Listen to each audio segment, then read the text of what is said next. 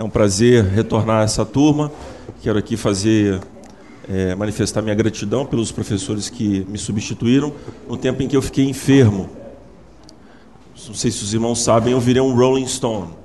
Né? Você sabe o que é isso? As pedras rolaram, né? as pedras rolaram e foram foram as pedras mesmo. São duas. Uma ficou, né? rolou um pouquinho, tem dois, dois milímetros e a de seis e meio eu consegui expelir foi, foi um parto. Mas graças a Deus estou bem melhor. Agradeço os irmãos que oraram. Os que não oraram, agradeço também. Né? Misericórdia. Né? É, vamos orar agora para dar início à nossa aula. Eu mesmo vou orar. Senhor, nós queremos te louvar mais uma vez neste dia bendito que o Senhor nos concede pela tua palavra nós ministrada nesta manhã, rogar que o teu Espírito Santo ele continue a aplicá-la a nós para que ela produza o efeito transformador, glorioso que somente a tua palavra pode provocar em nós. Nós te pedimos também nesta hora que esta mesma palavra que será ministrada nesta aula, o Senhor assim nos conduza, abrindo o nosso entendimento falando profundamente ao nosso coração, dando-me sabedoria, graça, para que os meus irmãos, ó Deus, saiam daqui edificados sobre a rocha que é Cristo Jesus e a vida de cada um venha a exalar o bom perfume do nosso Senhor. Nos, trata, nos leva de volta em paz aos nossos lares e que nós tenhamos um dia repleto de meditação, de obras de misericórdia, de amor pelo Senhor, de de leitura da tua palavra, de comunhão com os irmãos. No nome do teu filho amado é que oramos e te agradecemos. Amém. Amém. Irmãos, é, eu vou retomar. Nós vimos de forma panorâmica o que, que seria a apologética cristã verdadeira, tomando como texto base é, o versículo desta carta do apóstolo Pedro, a primeira carta, o capítulo 3, o versículo de número 15. Então nós exploramos, não sei se os irmãos estão todos lembrados, mas nós estivemos tratando a respeito da, do contexto da carta como um todo, ela sendo uma carta católica, no sentido de ser voltada para toda a igreja, tratando a respeito da perseguição que os crentes vinham sofrendo naquela ocasião, é, perseguição esta que não era é, flagrantemente manifesta através de aflições, de aflições, aflições, mas constrangimento por parte do Império Romano e daqueles cidadãos que compõem o Império e que constrangiam, obviamente, a vida dos primeiros cristãos ali quando o nosso irmão, o apóstolo Pedro, escreveu este documento.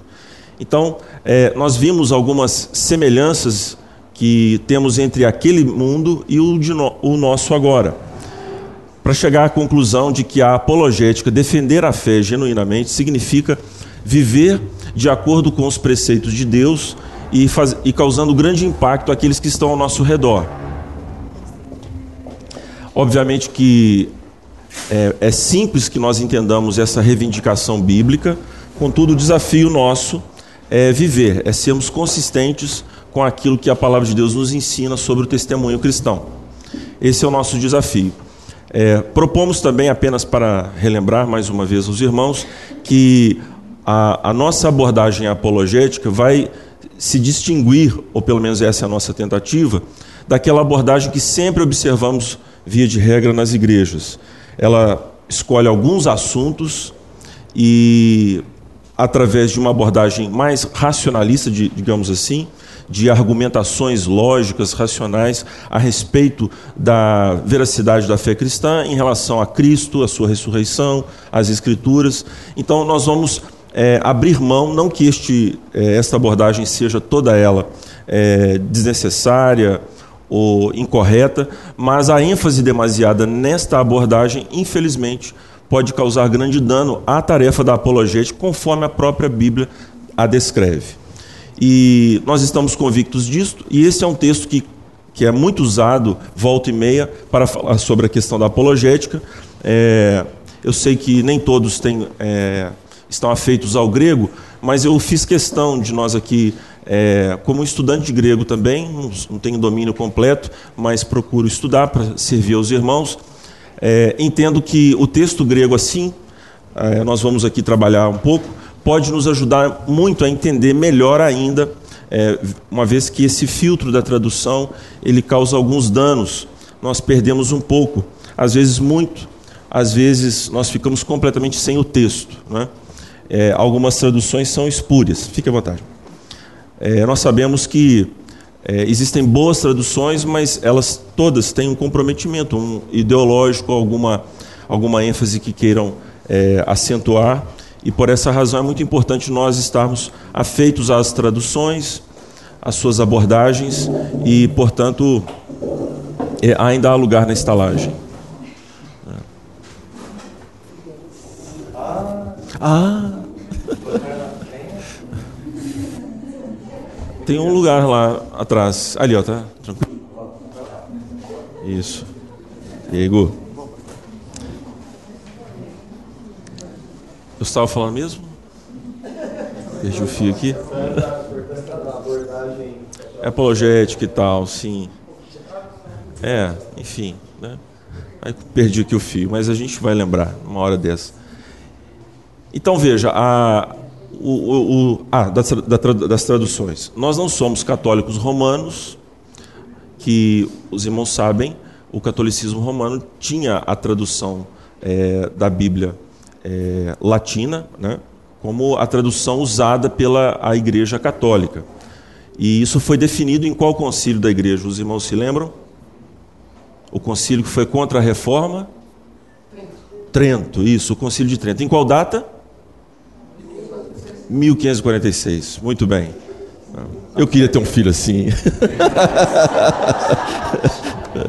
Seu Ptolomeu. Então, ótimo, é isso mesmo. Esse concílio estabeleceu que. A... Por quê? Porque ela tinha realmente algumas, é, alguns comprometimentos na tradução.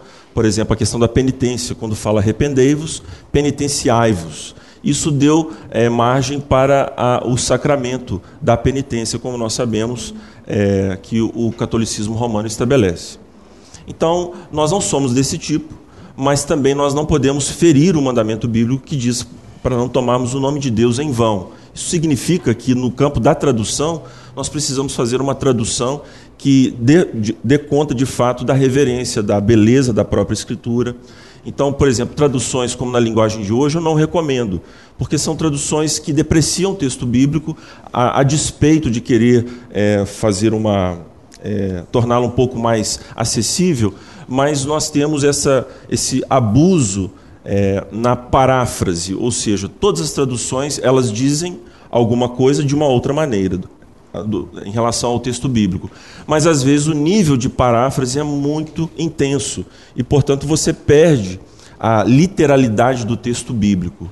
Por essa razão, se aqueles que gostam de ler inglês têm acesso, é, leiam a ESV, uma excelente tradução, está sendo usada majoritariamente pelas igrejas reformadas nos Estados Unidos.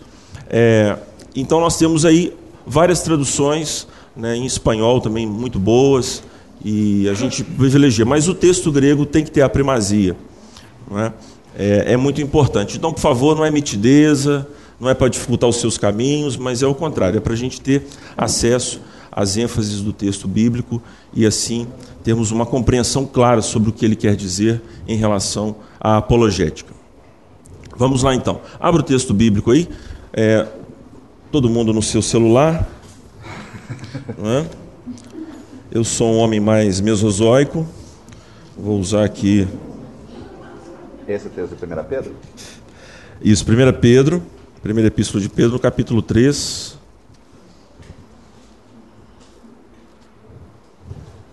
Eu vou ler na NVI. As folhas aqui ainda estão muito grudadinhas.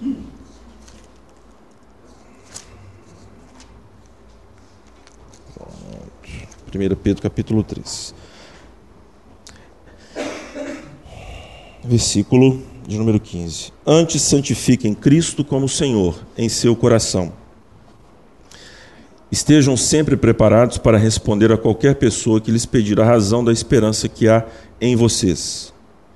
Contudo, façam isso com mansidão e respeito, conservando boa consciência, de forma que os que falam maldosamente contra o bom procedimento de vocês, porque estão em Cristo, fiquem envergonhados de suas calúnias. O 15 e o 16 para a gente entender melhor. Então veja só que interessante. A nossa tradução colocou aí: antes santifiquem Cristo como Senhor. Nós vamos esmiuçar.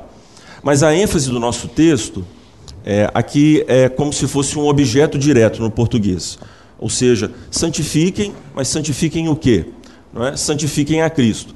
Mas percebam que o verbo agiastai, agiasté, agiasté, santificar, né? Agios, hagios, santificar, né? Então, esse verbo, ele vem em que lugar na nossa frase? Ele vem depois, não é? Repararam? O santificar aí está no início, na NVI. Quem tem a ara aí? Leia na ara, por favor, meu. Antes santificai a Cristo como Senhor. Isso, santificai a Cristo como Senhor, na ara. Na NVI também aparece o santificar, santifique em Cristo. Não é?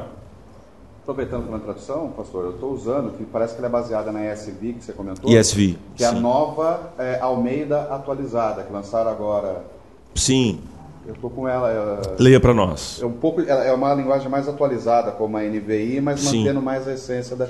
Está quase igual. A Da ara, né? Pelo contrário, santifiquem a Cristo como Senhor no seu coração, estando sempre preparados para responder a todos aqueles que pedirem a razão da esperança que vocês têm. Isso. Então, olha. Oi. É, é. Sim, boa pergunta, vou explicar. É, veja bem, a gente tem essa partícula aí, adversativa, que é o de. O de, ele tem essa. Não se fazem mais quadros ou giz, como antes, né? Então, o de, ele tem essa, esse relevo. Né? Então, você vem num pensamento, mas antes, pelo contrário, e aí você tem um outro pensamento aqui. Então, o nosso texto, ele aparece nessa partícula aqui adversativa, o de, que significa o quê? Olha, vocês têm uma atitude, uma atitude mundana, uma atitude que desagrada ao Senhor, e vocês têm uma atitude pactual, uma atitude que expressa de fato o pacto que Deus estabeleceu com vocês. Então, vocês precisam agir dessa forma. Mas existe um nível diferente, por exemplo, é, leia até o, o versículo de novo, lá no final dele. No final dele. Pode, pode ler o versículo todo no português, eu não vou abrir não, porque vai demandar tempo aqui nosso. Pode ler, quem achou aí? Quem tem? 3,15. Antes santifiquem Cristo como Senhor em seu coração. Estejam sempre preparados para responder a qualquer pessoa que pedir a razão da esperança que há em vocês. Isso, o 16 então. Contudo, façam isso Isso, isso, isso. Contudo, façam isso. Então veja, mais uma partícula aí adversativa, contudo. Só que o, o malá, o malá, que é o termo lá usado no grego, ele é mais acentuado do que o dé. Então, o dé, ele de fato está contrapondo uma atitude em relação à outra, mas ele está colocando ênfase, ou seja, ele está enfatizando que você deve fazer tudo isso aqui, santificar a Cristo como Senhor em vosso coração, mas sempre, sempre imbuído, lê o 16 de novo. Contudo, façam isso com mansidão e respeito, Então, defendam a fé, mas prioritariamente façam isso com mansidão e respeito. Então, claro que a mansidão e o respeito dentro da visão bíblica, ele tem aspectos que nós precisamos, de fato, levar em consideração, mas observe que mansidão nos remete lá à palavra de Jesus, quando ele fala no Sermão da Montanha. Então, respondendo a sua pergunta, Marcos Romano, é nesse sentido, o dé tem essa relevância, não é? mas o malá é mais acentuado ainda. Então é interessante porque é um grego é, nobre, esse da, da epístola, que vai nos falar: olha, você, vocês agiam assim antigamente, agora devem agir dessa forma. E, sobretudo, e mais ainda, vocês devem levar em consideração o respeito. Perceberam a gradação? É, é um bonito, porque ele, ele usa o de e usa o malá depois, nessa construção que ele faz. É muito interessante. É, então, por exemplo, eu não colocaria pelo contrário. Eu colocaria o mas, que é, né? O pelo contrário é mais enfático. Não, sim, é, há, uma, há, uma adversidade que ele quer colocar. Só que respeitando é, o estilo do autor, né, ele é, porque é o que todas são partículas adversativas, mas no grego você tem diferença de relevo. Então lembram-se, é, vocês devem se lembrar daquela oportunidade que Jesus é, o, que, o que, que o povo diz que o, o, o filho do homem é? Você se lembra? Essa passagem bíblica, que está lá em Mateus, se não me engano, capítulo é, 16, quando eles estão em Cesareia de Filipe. Ele pergunta para os discípulos é, o que, que eles pensam. O povo está falando do filho do homem. E depois você vai se deparar com uma partícula lá, de, mas e vocês? Então, é, o, a, a adversidade ali que Jesus está colocando é o seguinte: olha, as pessoas estão falando muito a respeito de mim, mas eu estou interessado em saber o que vocês pensam de mim. Então é uma ênfase. Não é, é uma ênfase tão forte, mas é uma ênfase importante, é um relevo. Né? Tem que verificar lá né, o que, que ele usa. Mas não sei. Se for Malá, vai ser fantástico. Né? Mas se for o Dé, também é uma, é uma, é uma relevância importante. O, o Dé é muito usado no Novo Testamento. Né? Muito usado. Mas ele tem esse aspecto que nós não vamos ver nas partículas adversativas em português. Né? Você vai ter que usar outras construções para manifestar isso que o Dé representa e o Malá também. Né? Então vamos lá, vamos lá, senão a gente. Sim.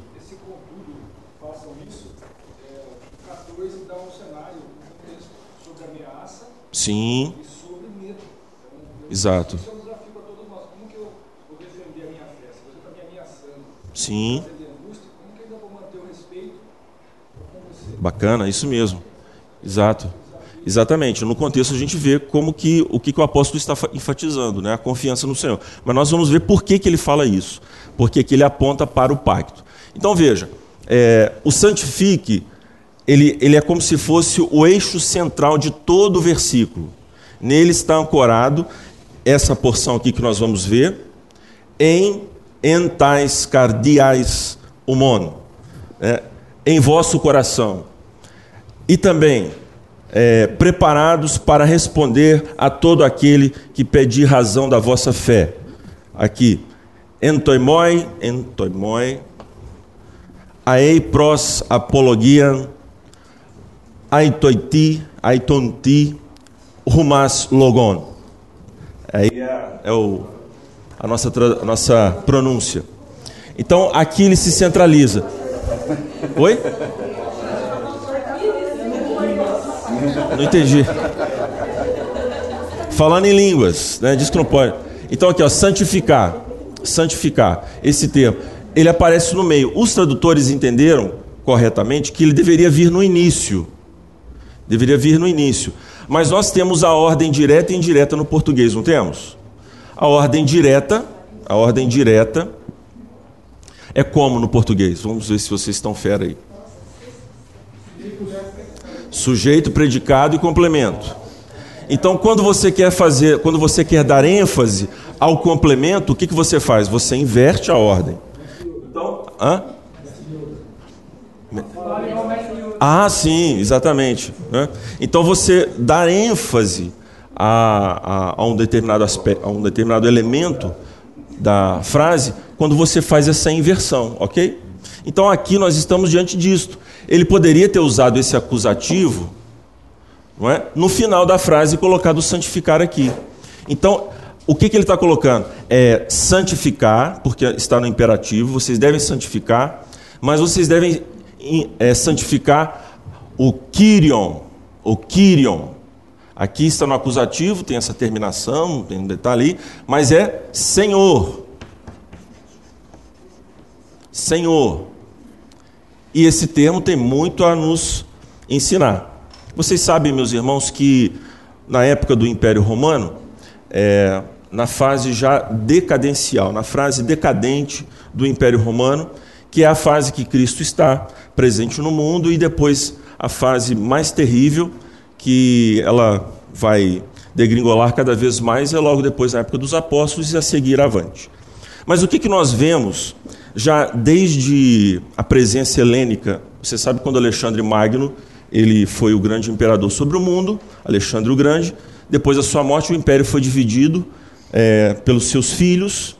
Os generais que eram tutores dos seus filhos é que assumiram o império, dividiu o Egito, a Síria, os lugares. E depois, mas já desde aquela época, os imperadores já eram seres divinizados. É? Então, por exemplo, um deles, um Seleucida, né? Antíoco Epifânio. Quer dizer, esse Epifânio é uma aparição. Quer dizer, mostrando, apontando para esse aspecto sagrado do imperador. Nós vamos ver outros títulos também que eram usados pelos imperadores. Mas na época do Império Romano propriamente, depois do Império do, da dominação grega, mas com o Império Romano, nós vamos ver essa atitude cada vez mais crescente. Até que lá depois, no final do primeiro século, com Domiciano, aquele imperador da época do apóstolo João, é, ele vai exigir adoração. Por isso que o nosso irmão, o apóstolo, escreve o livro do Apocalipse, apontando justamente para esse tipo de comportamento do Império Romano, que exige adoração que exige que o imperador seja adorado. Esse recurso, como nós já dissemos, eu acho que em outra oportunidade para os irmãos, de culto ao imperador, ele veio crescendo de uma admiração, é, de atribuições é, de poder que eram dadas aos imperadores naquela ocasião, isso depois vai se tornar um culto. Se tornou culto como um expediente de dominação do reino. Então, é preciso que o imperador, para unificar politicamente o reino, ele seja divinizado. É, na verdade, meus irmãos, esse expediente ele sempre ocorrerá nas Escrituras. O poder político humano concorre com o reino de Cristo. Todas as forças, é, devido à estrutura dada por Deus à realidade, qualquer ação nossa tem desdobramentos políticos, porque nós estamos organicamente vinculados uns aos outros. E fatalmente, o que nós pensamos a respeito do homem, da vida, é, enfim, sobre qualquer coisa, terá um desdobramento político. Óbvio, então, que os reis desse mundo eles se tornam alvo de adoração, de, deturpa, de deturpação do culto a Deus. Quando então o nosso querido apóstolo fala que nós devemos santificar a Cristo como Quirion, ele está dando um recado para esta atitude do Império Romano. Por quê? Porque os cidadãos, as pessoas, os, os súditos do império, eles adoram o Deus, o Senhor. Esse termo aqui é um termo vinculado à adoração, o culto ao imperador. É por isso que os crentes são cada vez mais colocados, são vistos nessa época, como cidadãos como súditos em desobediência civil, porque eles deveriam prestar essa adoração e reconhecer o imperador romano como o Senhor, aquele que domina. É um título não é?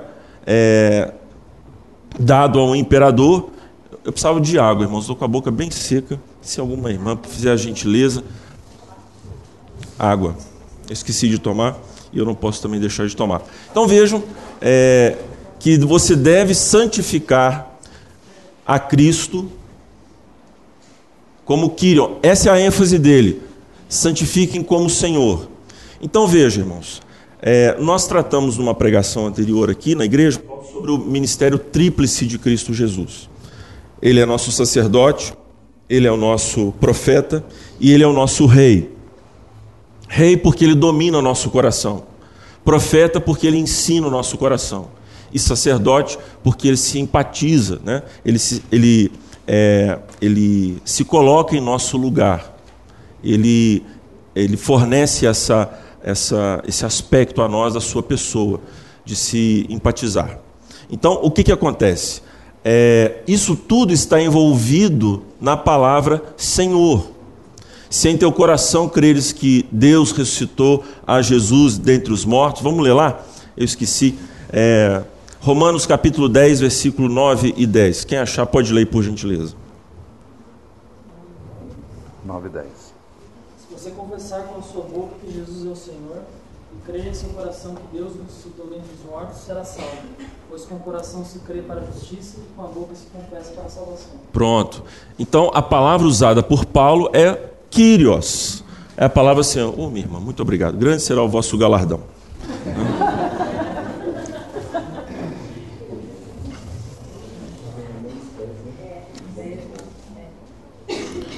Então a palavra Senhor, é por isso que os nossos irmãos foram levados às fogueiras, foram condenados para serem comidos pelos leopardos. Tinha leopardo também, não era só leão. Né?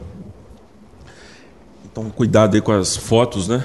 Parece o leão, mas é, na maioria das vezes eram leopardos. né? E aí o que, que acontece? O nosso amado irmão quer que nós santifiquemos a Cristo como Senhor. Agora veja, no trabalho da apologética, nós temos um triângulo. Ok? Claro que temos aqui o, uma pessoa, uma segunda pessoa, e nós temos aqui em cima Deus. Então, na maioria das vezes, nós, meus irmãos, partimos para o trabalho da apologética e nós nos esquecemos desse triângulo aqui. Esse triângulo é muito importante. É justamente esse aspecto de santificar a Deus como Senhor. Agora, tem como eu santificar a Cristo? Tem? Em que sentido? Hã? Ele já é santo, muito bem. Então, em que sentido ele, ela está falando? A nossa irmã sugeriu que ele tem que ser adorado. Isso seria uma forma, então, de santificá-lo. Todos concordam? Ou vamos levar nossa irmã para a fogueira, como herege? É? E aí? Como seria isso? Santificar. Bom, ela falou no sentido abrangente, mas vamos assim estreitar. Inclui também a adoração. É, mas veja, Jesus pede isso, né? santificado seja o teu nome, logo no, na, no Pai Nosso. Então, observe, é, o termo santificar tem uma conexão óbvia nas Escrituras com separação. Nós separamos alguns dos utensílios para o uso exclusivo do templo. É um uso, é, é um uso determinado. E também tem um aspecto de consagração, quer dizer, nós além de separarmos, nós nos devotamos a essa tarefa.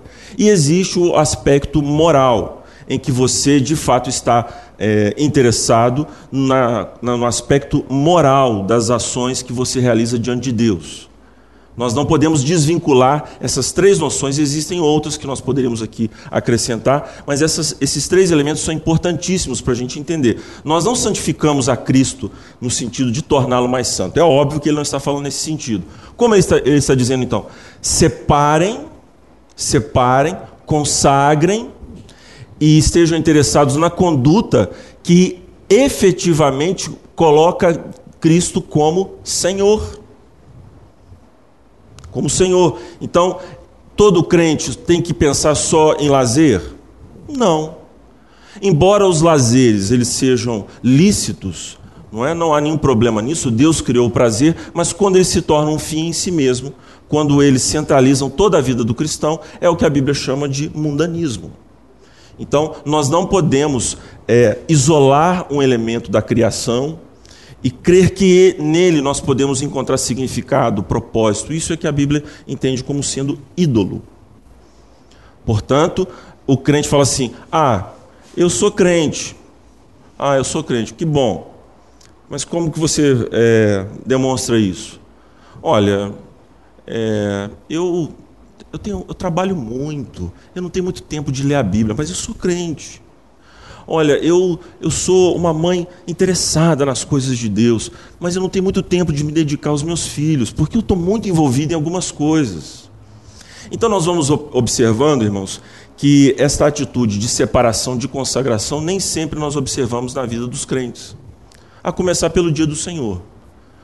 É? A gente tem uma, um dever de separar esse dia, de consagrá-lo e de, de reservar algumas atitudes que são listas em outros dias deixar de fazê-las e realizar outras obras nesse dia. Então é nesse sentido, santificar. Pois bem, se eu santifico a Cristo como Deus, como Senhor, nesse aspecto tríplice que nós falamos, então no meu contato apologético, eu vou levar isso em conta. Então veja só, essa pessoa que está aqui e essa pessoa que está aqui, elas se conhecem ou elas conhecem, elas conhecem uma a outra melhor do que Deus? Qual é a resposta óbvia? Absolutamente. Mas nós muitas vezes temos essa abordagem que desconsidera a Cristo como Senhor e, portanto, quer botar na cabeça desse, desse miserável que Deus é Deus. Essa é a atitude que nós chamamos de proselitismo. Os pentecostais fazem isto. Eles acham que pregar o evangelho é enfiar na cabeça do sujeito, né? sai capeta, né? porque é isso e aquilo outro. O proselitismo é essa atitude é, é, é constrangedora, que invariavelmente o que, que acontece? Ela sempre está na frente do testemunho. Né? Eles acham que a pregação é importante, tem que falar. Então, na fila do ônibus, eles estão falando de Jesus. Na fila do banco, eles estão falando de Jesus. Pastor, mas isso não é bom? Em certo sentido, é nós não estamos dizendo que tudo isso tem que ser julgado fora, mas você tem que ter cuidado que pode ser uma atitude proselitista. Lembra quando Jesus recrimina o proselitismo dos fariseus? Vocês andam meio mundo atrás de um prosélito, de um seguidor.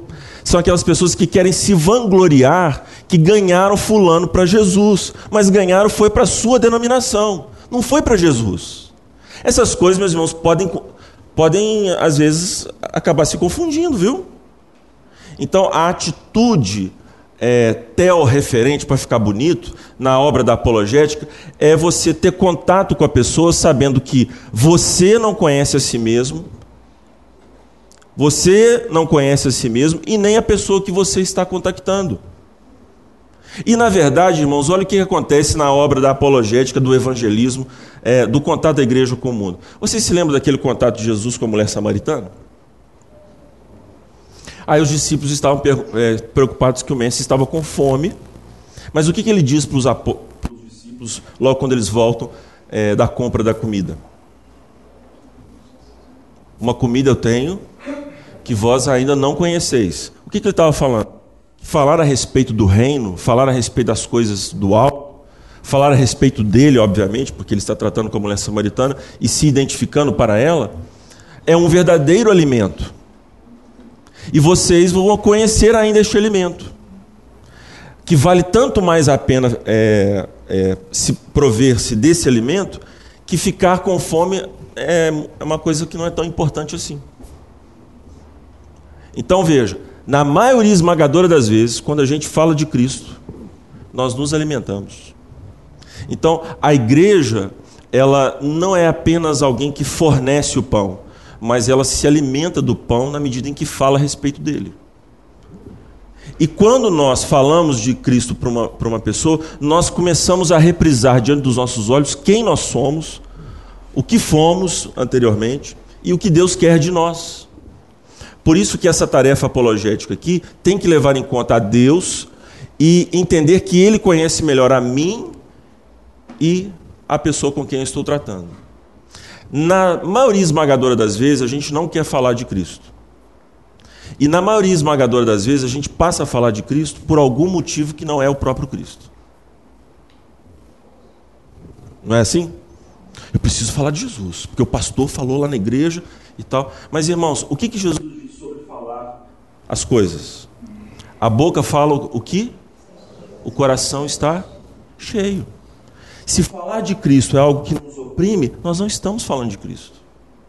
O que, que Paulo fala a respeito disto? Olha, de se não pregar o evangelho, porque se eu falar disso, eu tenho só uma dispensação. Eu estou só administrando uma coisa. Mas se eu estou realmente apaixonado, amando a Jesus, falar dele será um prazer. É isso que Paulo estava ensinando aos coríntios. Então, por que, que nós não falamos de Jesus? Ou porque nós estamos vazios, ou porque nós estamos cheios de nada. Se é que você me entende. De orgulho e, e, e tal. Então, na, na minha. Eu fui pentecostal um tempo, né, irmãos? Então eu provei muito disso. E isso dá uma dissonância na cabeça da gente. Isso dá um ziguezeiro, como diz lá em Minas. Vocês têm essa expressão aqui.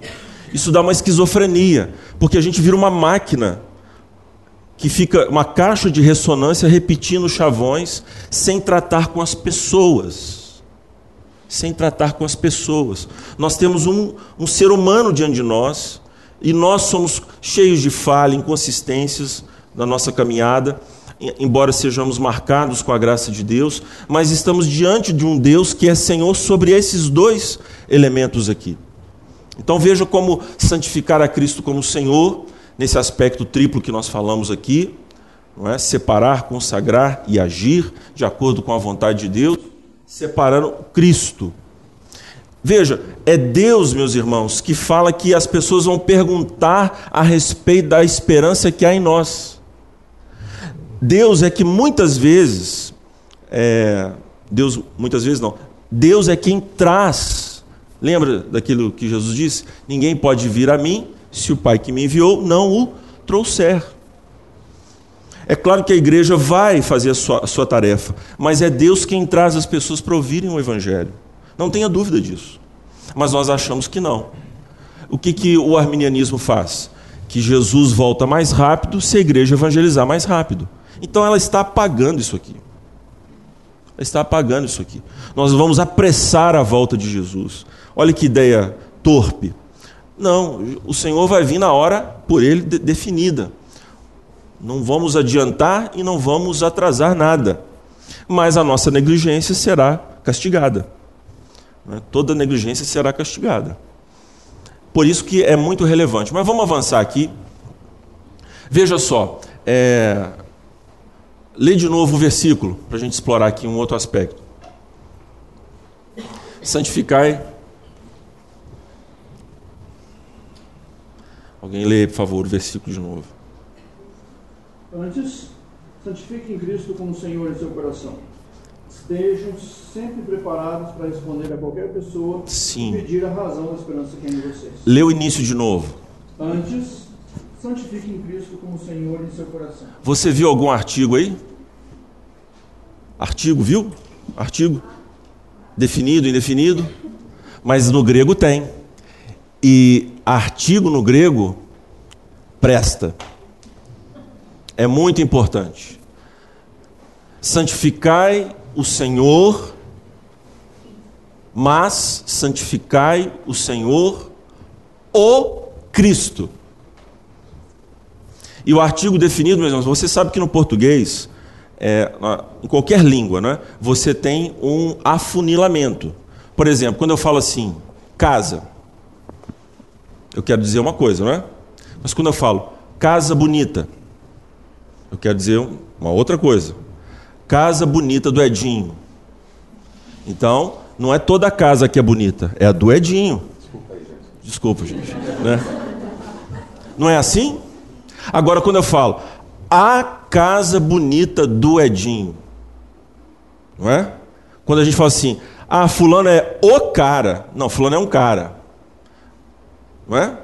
Então nós estamos definindo alguma coisa. O artigo é muito importante. Infelizmente hoje no nosso português as pessoas até cortaram pessoas inteiras do discurso, né? Não se fala mais tu. Que decadência, não é? Quer dizer, todo mundo é, é você, aí está virando você, virou C e agora é na queixada. É decadência do discurso, né? Nós precisamos ter de fato, e isso causa confusão. Quer ver um exemplo? Até na hora de ler a Bíblia. Quantos crentes não sabem que é para amontoar a brasa viva sobre a cabeça da pessoa? Eles acham que a cabeça é amontoada sobre a sua cabeça. Mas por quê? Porque não sabe português. É o seu caso? Não, né? Com isso você amontoará brasas vivas sobre a sua cabeça. A pessoa, é sobre a minha? Não, é sobre a cabeça do outro. Porque o seu e o, sua é a terceira pessoa do discurso. Aham. Então o artigo, a pessoa do discurso, tudo isso tem na Bíblia, mas no português está acabando. Então, o Cristo. Não é qualquer Cristo, Jesus é o Cristo. Ele é o Messias. Você sabe que esse termo grego é a tradução da palavra Messias do hebraico, Machia. A versão que o mencionou, o artigo está aqui. Ah, aí, tá vendo aí? Na área está o artigo? Olha, ô glória. Então, a, a NVI, a NVI, não é? Que nós lemos, picou fumo. Picou fumo. O artigo é muito importante.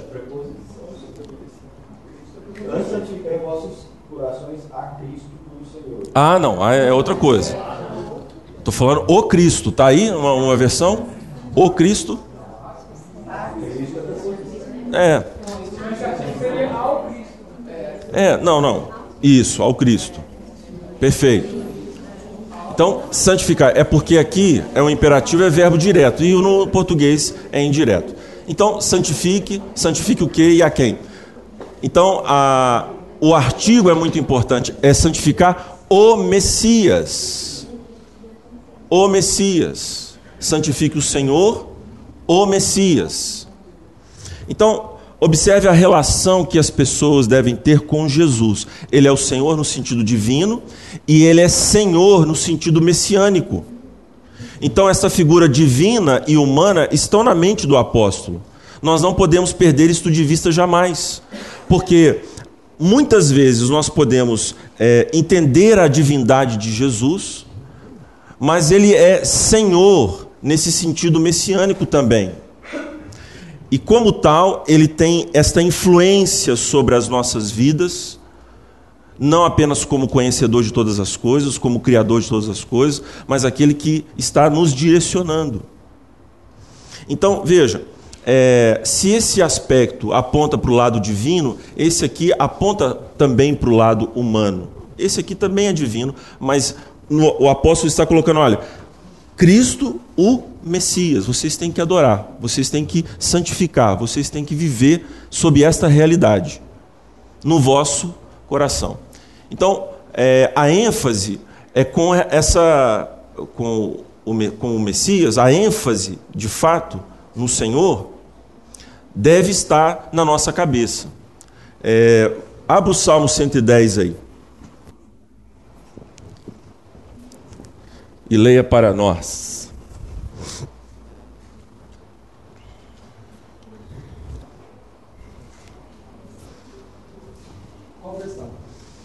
Tanto faz, tanto faz. Tanto faz.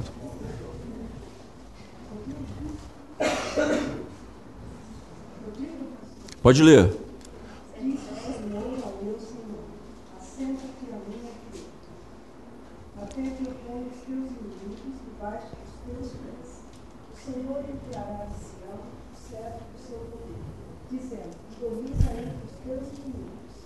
Apresentar-se-á voluntariamente ao teu povo, no dia do teu poder, com santos ornamentos, com os vários primeiros da aurora, serão os teus jovens.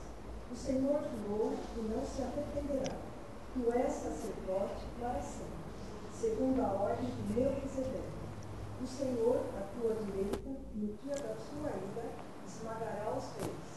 Ele julga entre as nações, enche-as de cadáveres, esmagará a cabeça por toda a terra.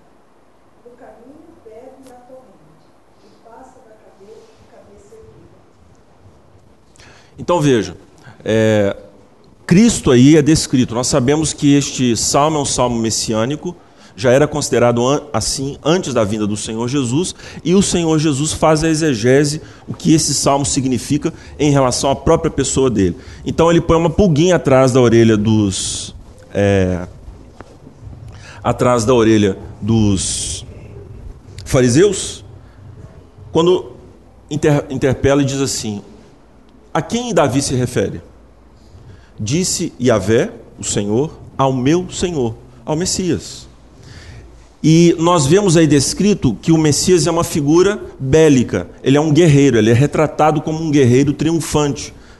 Ele é retratado também como um sacerdote. Tu és sacerdote segundo a ordem de Melquisedeque, segundo a ordem do, é, de Melquisedeque, em outras palavras, segundo a essência do que o sacerdote é. Então nós vemos essa figura em Melquisedeque. E aí o que, acontece? O Senhor Jesus ele mostra para os seus discípulos e para os seus inimigos que o Messias tem este significado no Salmo 110. Portanto, embora nós saibamos que Jesus veio como um cordeiro manso, é, ele anunciará, ele anunciou juízo e ele julgará este mundo. Então, quando nós é, somos exortados aqui, somos ordenados pelo apóstolo a santificar a, o Cristo, não é qualquer Cristo, é o Cristo, o legítimo. E nesse aspecto, nessa dimensão de um guerreiro, ele é alguém que submete as mentes e os corações a si. E nós, meus irmãos, muitas vezes o nosso embate aqui é, com as pessoas, nós nos esquecemos disso. A guerra não é da igreja, a guerra é de Cristo. E Deus é quem vai exaltar Jesus, não exaltar a igreja. Nós entramos como coadjuvantes nesse projeto. Então, a verdade é a verdade de Deus. Quem luta pela verdade não sou eu, é Deus que me usa para lutar pela verdade. Calvino costuma comparar o crente a um cão. Né? Você sabia que você é um cão? Você é um cão. Né? Por que, que nós somos cães? Porque nós estamos ao lado do Senhor, e Calvino usa essa metáfora para explicar a relação que nós temos com Jesus. Quando o nosso Senhor é atacado, o que faz o cão de guarda? Sai correndo? Não, ele entra em cena para defender o seu Senhor. Então, essa é a relação que nós temos com Jesus. Ele é o Senhor. Mas se o nosso Senhor pegar a coleira, ainda explorando a metáfora de Calvino, e nos contiver. Você se lembra dos apóstolos? Mestre, o Senhor quer que a gente manda vir fogo do céu? Não é? Então, às vezes, nós somos assim, bravos, mas na verdade, é, Deus é quem defende a sua causa. Nós somos colocados nesta dimensão. E Deus é quem vai exaltar Cristo. Ele que vai pisar a cabeça dos seus inimigos. Deus é que, vai, que colocou Cristo dessa posição. Se nós então nos apegarmos a esta verdade, com certeza nós vamos é, mudar muito o nosso, a, a nossa abordagem apologética. É, vou só mencionar aqui. Né? Eu falei que esse santificar é santificar, separar a Cristo como Senhor, né, o Cristo, é, em vosso, eu circulei aqui, ó, o mon, o vosso, aparece. Ele é surrupiado das traduções. Algumas aparecem só uma vez, mas em outras ele aparece mais vezes. É uma ênfase do texto. Então, você tem que santificar e santificar como? Já falou lá, como que eu faço, e agora aqui mais um aspecto dessa santificação em vosso coração. Em vosso coração. Então a gente santifica às vezes a Cristo na mente, não é? Às vezes a gente santifica a Cristo nas afeições, às vezes a gente santifica a Cristo é, no corpo, às vezes a gente santifica a Cristo só na alma. Então, devido ao pecado no mundo, meus irmãos, nós fragmentamos o que a Bíblia chama o centro do homem, o coração. E aí temos uma visão apologética e tudo na vida cristã extremamente reducionista. Então, na Bíblia, a minha esposa que sabe fazer melhor, né? Na Bíblia, vamos imaginar aqui um círculo, né? É, onde estão todos os aspectos da vida cristã. Então, vontade, emoções, é, percepção, sensação, mente. Todos esses aspectos a Bíblia coloca como centro o coração. Então eu vou fazer uma pergunta e terminamos aqui. Fica para os próximos capítulos. É, nós temos alma e corpo? É?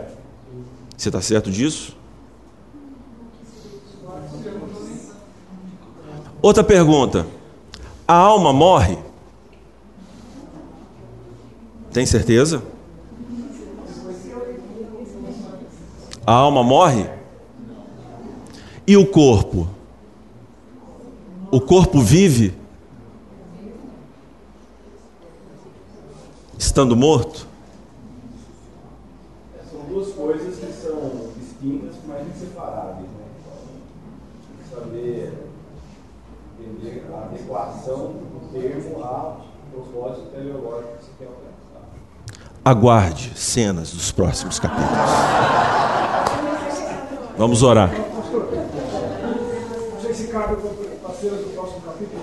Provavelmente todo mundo foi tentar explicar os fatos que aconteceram essa semana e talvez a gente possa nos esforçar para responder, porque várias tentativas de resposta aos fatos, Ah, sim. às mortes, aos atentados. É, como que o cristão poderia ter, nesse contexto de aula nosso, Sim. responder corretamente as pessoas que tentam dar explicações aos fatos?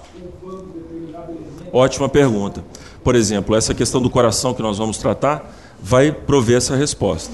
Mas em linhas gerais eu digo o seguinte: é, essa banalização da vida humana que faz com que esses jovens entrem é, e façam o que eles fizeram, dando cabo inclusive da própria vida, esse niilismo completo que nós estamos vivendo, essa gratuidade para tirar a vida do- dos homens, que já estava lá na, na, na Suzanne von Richthofen, acho que é assim a pronúncia, né?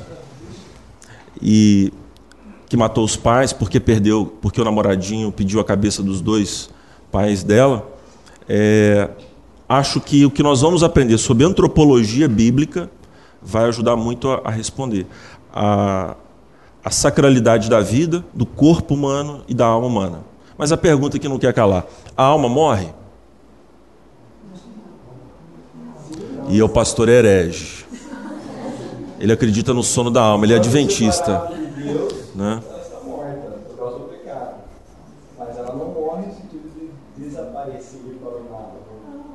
Tá fazendo cosquinha. É. Vamos, vamos orar aqui para a gente não extrapolar o nosso tempo, né? É, um irmão, uma irmã, por favor, ore aí, né? mas rápido, viu? Porque fui naquela indecisão.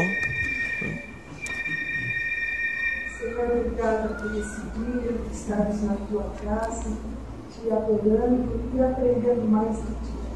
O Senhor nos ajude, Senhor, durante a semana, colocar em prática o que temos lido, aprendido, para que o Senhor venha ser santificado na nossa vida. Nos ajuda durante essa semana e também durante esse dia. Pois é o teu nome que eu oro. Amém. Amém. Graças a Deus. Irmãos, obrigado. Deus abençoe. Uma excelente semana aí.